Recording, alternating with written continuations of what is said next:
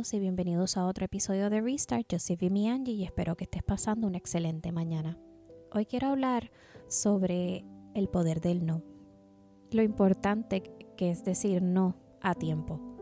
Y cómo no sentirnos culpables al tener que decir esta, estas dos letritas y pues y hacerlo con respeto. Bajo mi experiencia, pues mi personalidad es así. Eh, me gusta siempre ayudar. So que es algo que estoy trabajando y, y de verdad que se me hace difícil. ¿Por qué? Porque llegan estos pensamientos a mi mente.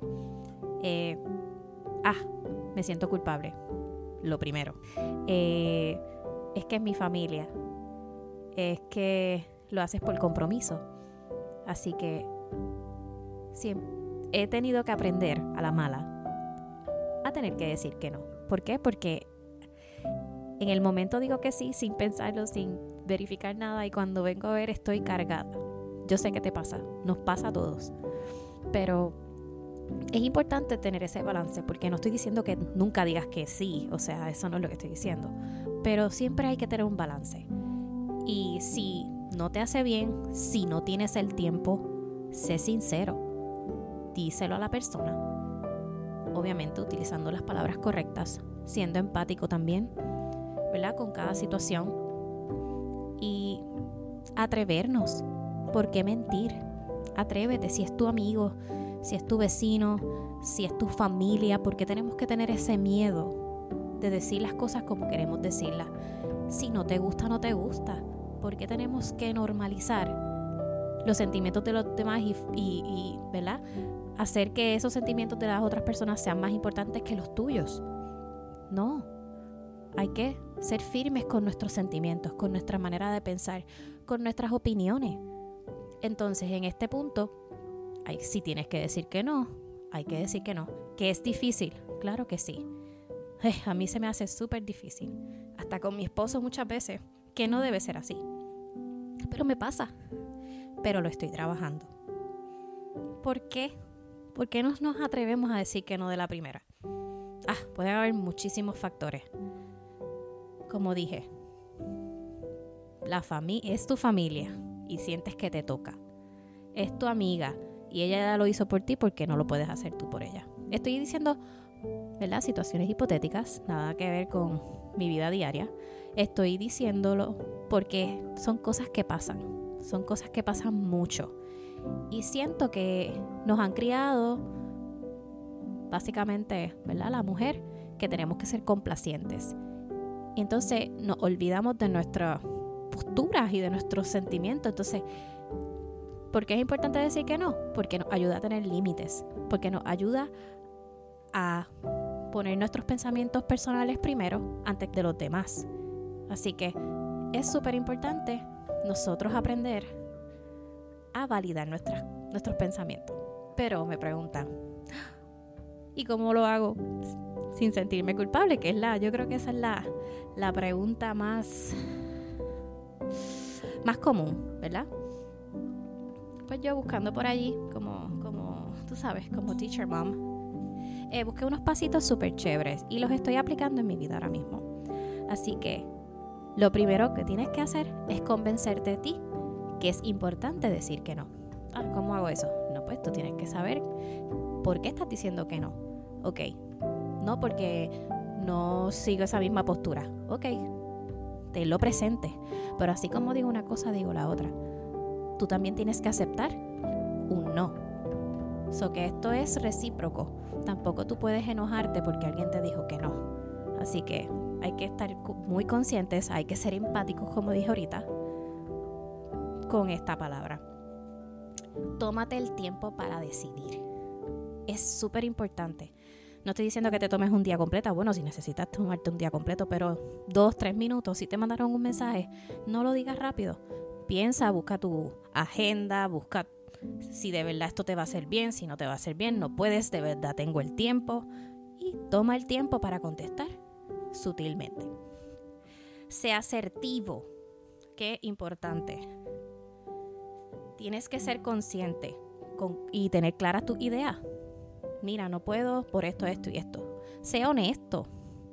No, no, no vengas con un rodeo. Si es difícil porque no quieres herir los sentimientos, busca la manera. Siempre hay palabras para eso. Eh, priorízate. Priorízate. Sé un poquito egoísta. Prioridad. Tú eres la prioridad. Si no te hace bien, tienes que decir que no.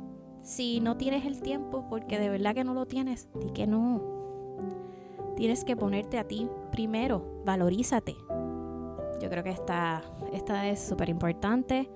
Reconoce que no puedes complacer a todos. Yo creo que esto, cuando yo empecé este podcast, fue algo que me chocó mucho porque yo siempre he querido ser, no es que siempre he querido ser, es que siempre he sido alguien con valores, no la nena buena, pero siempre he mantenido una imagen. Entonces, al decir a veces muchas cosas de lo que yo pensaba, siempre tenía ese miedo de que, ¿qué van a pensar de mí?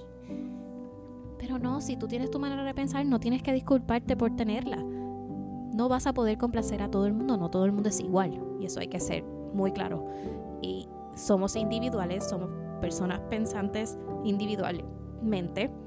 Así que no podemos pretender que, que van a, pensar igual que tú. Igual con esto.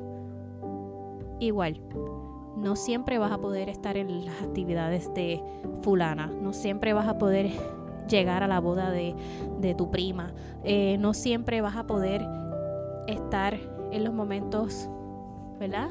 Más importantes porque te pasaron cosas. Así que uno tiene que también aceptar que no siempre vamos a complacer a los demás.